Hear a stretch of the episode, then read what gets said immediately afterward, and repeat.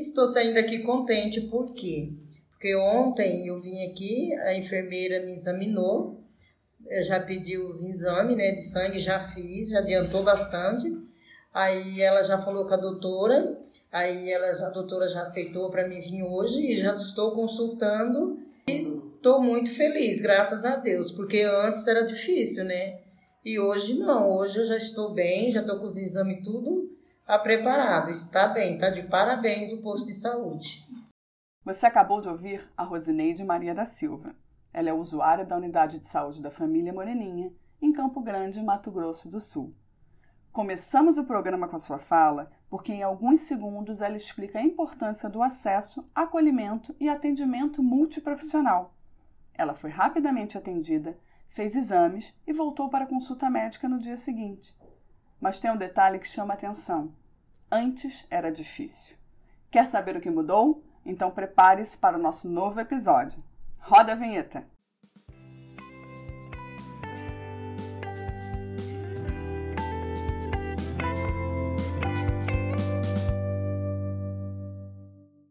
Olá, eu sou Paula Fiorito, jornalista, e esse é o Inovou, o podcast do Laboratório de Inovação na Atenção Primária da Fiocruz. Aqui apresentamos iniciativas inovadoras no SUS, implantadas com fácil replicação e que fazem toda a diferença. Hoje, vamos falar de dois aspectos que parecem muito simples, mas que afetam todo o atendimento de uma unidade: acesso e acolhimento. E para isso, conversei com a enfermeira, sanitarista e gestora em saúde Jaqueline Carvalho. Ela é supervisora técnica na unidade Moreninha, a mesma do início do programa. O laboratório atua lá e promoveu grandes mudanças nos últimos meses. Hoje a gente trabalha aqui em Campo Grande, né, numa unidade de saúde, em que a mudança aconteceu a partir do acolhimento. Né? O laboratório de inovação veio para cá e a nossa proposta foi entender como isso acontecia aqui na unidade, uma cidade incrível, com muitos dispositivos e com acesso difícil dos pacientes para chegar ao atendimento efetivo. É, nesse primeiro mês, a gente fez uma imersão no acolhimento da unidade para entender como as pessoas tinham ou não acesso aos serviços que eram disponibilizados por essa unidade de saúde. A proposta era entender quais eram as dificuldades, os entraves e quais eram as potencialidades dentro desse acolhimento. E a gente conseguiu perceber que uma das barreiras de acesso era o próprio agendamento e a forma como ele ocorria. Era um espaço improvisado com alguns profissionais administrativos e a gente entendeu que isso ainda estava distante do que a gente gostaria que fosse. Né? Houve uma conversa com a gestão local, um apoio também da secretaria aqui para que essa mudança ocorresse. E a gente sentou com, com a equipe e falou: vamos fazer de uma forma diferente. E a partir desse momento a gente começou a qualificar um pouco esse acolhimento, né? Colocar pessoas ali que tinham uma outra relação com o território. Meu nome é Josiane, eu sou agente de saúde aqui da Moreninhas e eu vim falar um pouco do que eu tenho visto, né, referente a esse novo modelo de atendimento que nós estamos tendo aqui. E falo como agente de saúde e também como usuária, porque também utilizo, né, unidade de saúde da Moreninha e vejo quão importante tem sido essa mudança. É, e isso só tem a acrescentar para a nossa comunidade, né? Moradores é, têm falado dessa mudança, têm sentido a diferença, né? E isso é gratificante porque é, nós queremos ver o crescimento da nossa unidade, da, do nosso bairro, e toda essa mudança é muito importante. Claro que estamos no começo, né? Estamos engatinhando ainda, mas temos tudo para melhorar e evoluir, tanto em conhecimento quanto até em atendimento para com a população. A solução para o problema teve uma categoria profissional que foi essencial: os agentes comunitários de saúde, como a Josiane, que você acabou de ouvir. O agente comunitário é fundamental para isso, né? Que ele faz o vínculo com o território. Então a gente conseguiu de, de certa forma organizar isso e colocar o agente comunitário, que é o vínculo primordial da saúde da família entre a unidade de saúde e o território. Ele conhece as condições de saúde, ele conhece o, o como o paciente, onde o paciente mora, que condições ele tem de vir ou não à unidade. Então, a relação é, da unidade com o usuário, ela muda na perspectiva que você, quando chega na unidade, você encontra um profissional que você já conhece, que já frequenta a sua casa. Então, a relação é bem diferente. Então, a partir disso, a gente já conseguiu fazer algumas mudanças dentro da unidade. O paciente chega hoje na unidade, ele vai ser agendado de acordo com a necessidade de saúde dele. Se ele chegou hoje, ele tem uma receita que já não está mais é, em vigor, já venceu essa receita. Ele chega na unidade, a gente avalia esse paciente ah, no mesmo dia ou se não na mesma semana e a gente já faz o acompanhamento dele. Isso, era, isso é muito diferente do que, do que acontecia antes, então foi uma mudança também cultural, porque as pessoas tinham a cultura de chegar à unidade às sete da manhã, às vezes até antes, como a gente já viu relatos aqui de pessoas que chegavam às três horas da manhã para conseguir uma senha para atendimento. E quando você muda essa porta de entrada, colocando que as pessoas têm a possibilidade de serem agendadas no mesmo dia ou numa data próxima, isso diminui o número de pessoas que procuram a unidade no primeiro horário da manhã, entendendo que é uma unidade que hoje funciona de 7 às 19. Né? É uma unidade que, que tem um horário estendido, com atendimento sem interrupção, que antes também era diferente. A unidade funcionava de 7 da manhã às 11 e depois de 13 às 17 horas. Então, havia uma interrupção do atendimento. E hoje não o que faz com que pessoas que, por exemplo, é, trabalhem, hoje elas conseguem sair do seu trabalho e vir ter um atendimento ao médico, de enfermeiro, ou de dentista, ou pegar seu medicamento na unidade, é, ou um atendimento de fisioterapia num horário alternativo, que seria depois do expediente dele. Isso também faz muita diferença em como o usuário experimenta essa relação com o serviço.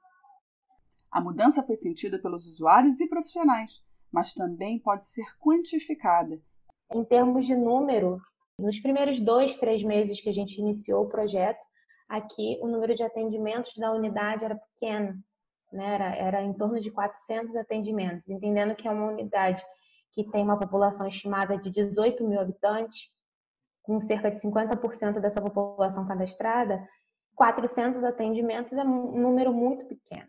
E hoje a gente, no último mês de junho, que foi fechado, a gente já tem cerca de 2 mil atendimentos na unidade. Isso mostra a produção da unidade como aumentou. Então, não é só uma percepção, né? Em números quantitativos, isso também ocorreu e pode ser quantificado. É, é importante falar que, para isso, é, a infraestrutura, a questão de ter um prontuário eletrônico, uma forma organizada do paciente chegar à unidade, ser atendido, ser referenciado à sua equipe e ter como marcar é, esse retorno dele entre os espaços da unidade faz muita diferença, né? Hoje a gente usa o prontuário eletrônico, né? Ele tá, ele foi instalado na unidade, né? Foi aderido ao SUS e, e faz muita diferença você ter um prontuário, uma ferramenta para que você consiga também organizar esse processo. A residência médica e multiprofissional, ampliada em Campo Grande com o laboratório de inovação, também teve importante papel no acesso e acolhimento. Aqui em Campo Grande tem a residência de medicina de família, a residência multiprofissional, que foram essenciais nesse processo, né? A partir desse momento a gente conseguiu colocar médicos com e preceptores, né? Os médicos com formação em formação em saúde da família e os preceptores aqui, é, alguns vindos até de outro estado para poder qualificar esse residente, assim como a residência multiprofissional, também está aqui na unidade. Uma equipe multiprofissional hoje faz muita diferença. Você tem uma gestante, por exemplo, que chega na unidade, ela tem o seu primeiro atendimento e ela já chega, sai desse atendimento e vai para o dentista, por exemplo, no mesmo dia, isso quer dizer que você consegue ter o atendimento mais integral dessa mulher sem necessitar que ela retorne em outro dia à unidade. Isso faz muita diferença. Sair da unidade já com seu atendimento de pré-natal feito, com as suas orientações, com a sua consulta odontológica, seu exame marcado, mostra como a relação do paciente com a unidade mudou de uma certa forma do começo para cá. E também como um dispositivo de reorganizar esse processo de trabalho em equipe, né? Porque quando você tira um pouco essa questão de, por exemplo, vou dar um, um exemplo para você que acontece às vezes a gente tem um médico na porta de entrada da unidade, nesse acolhimento. Então, o, o paciente não tinha essa experiência de encontrar com o médico na porta de entrada. Geralmente era uma coisa muito difícil de acontecer. E quando eles veem isso, isso mostra que há uma proximidade, não existe essa coisa de que ah, o médico é inacessível, o enfermeiro é inacessível. E nada disso faria sentido sem ouvir quem utiliza o serviço. E para isso, a equipe se reúne com a comunidade mensalmente. Outra questão importante são as discussões que a gente tem com a própria comunidade, né? Que a gente tem um conselho gestor local que acontece na segunda quarta-feira do mês e ele conta com a participação da população que diz o que ela acha da unidade, qual é a experiência dela, porque é muito diferente, né? Você ter um profissional com a visão dele de profissional e o paciente que usa o serviço com a visão dele de como o serviço está funcionando. E o feedback que a gente tem é que tem sido positivo, porque hoje o que mais chega a, a, a gente é essa questão de conseguir o atendimento com o médico e com o enfermeiro e em outros espaços que antes eram mais difíceis de acontecer. Aristeu de Souza Campos. Não, melhorou muito aqui porque antigamente tinha só um por aí, que a gente chegava aqui e não conseguia marcar, né? Não marcava, ficar dois, três dias para resolver isso aí. Hoje não, hoje eu cheguei e já vi a melhora muito grande, porque a melhora que teve já melhorou muito, porque eu já marquei e já vim uma tarde para resolver, para passar pelo médico. For uma grande melhora. E cada vez está melhorando mais. Às vezes você vinha aqui e não conseguia marcar, como eu vim, eu não conseguia marcar. Hoje eu consigo marcar e consigo ser atendido mesmo dia. Uma vez tinha vezes que eu chegava três horas da manhã aqui. Hoje não. Cheguei e já fui recebido já. Graças a Deus. Melhorou muito, muito, muito. Ouvir como tudo isso acontece na prática e afeta a vida das pessoas reforça algo que sempre falamos em todo o programa. Inovação vai muito além de tecnologias caras. E a Jaqueline resumiu muito bem. É, eu acho que algumas ferramentas ou o que a gente tem feito na unidade é, é um pouco da, de, do que eu falei antes, né? É a gente usar o melhor do que a gente tem para oferecer o melhor que a gente pode. Né? Hoje o acolhimento ele é uma ferramenta para ampliação e facilitação desse acesso.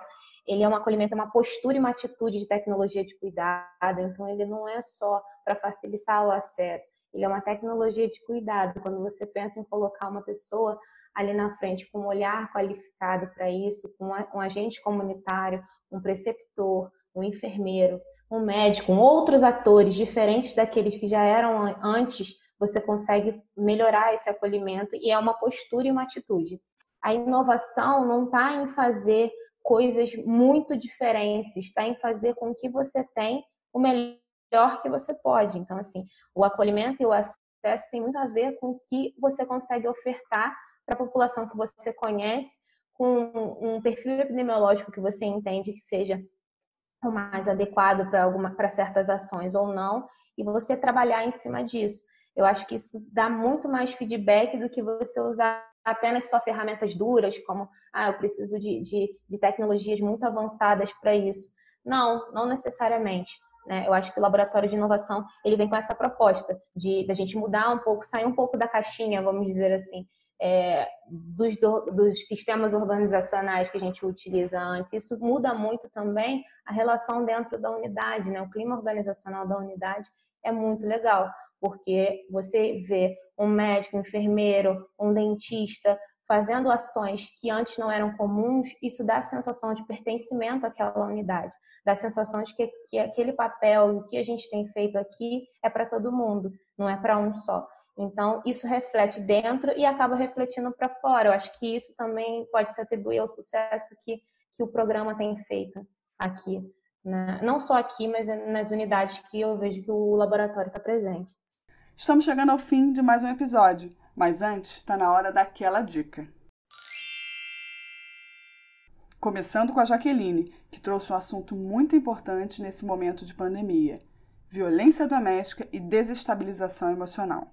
Uma das coisas que tem me preocupado muito aqui em Campo Grande é o número da violência que vem aumentando, não só aqui em Campo Grande, mas a gente já viu que no Brasil isso tem acontecido, né? Não só no Brasil, né? Mas é, a nível internacional, com a pandemia, tem aumentado a violência contra a mulher É, e assim, e a saúde mental das pessoas tem sido muito abalada com essas questões de confinamento.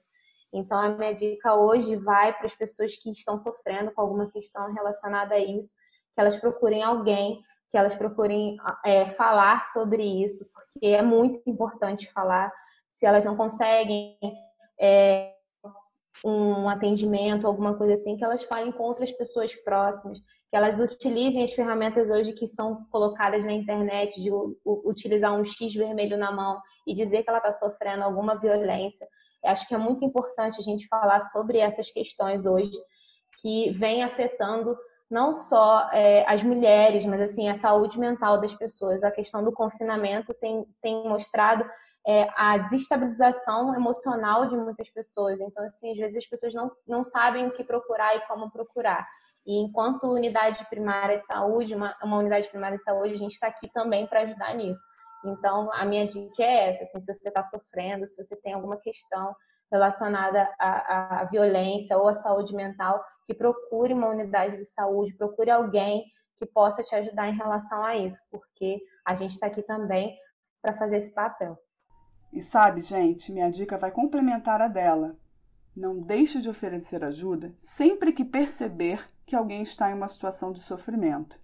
Muitas vezes a pessoa só precisa de um apoio para buscar tratamento e começar esse processo de cuidado. Obrigada por estarem conosco até o fim de mais um programa. Até a próxima!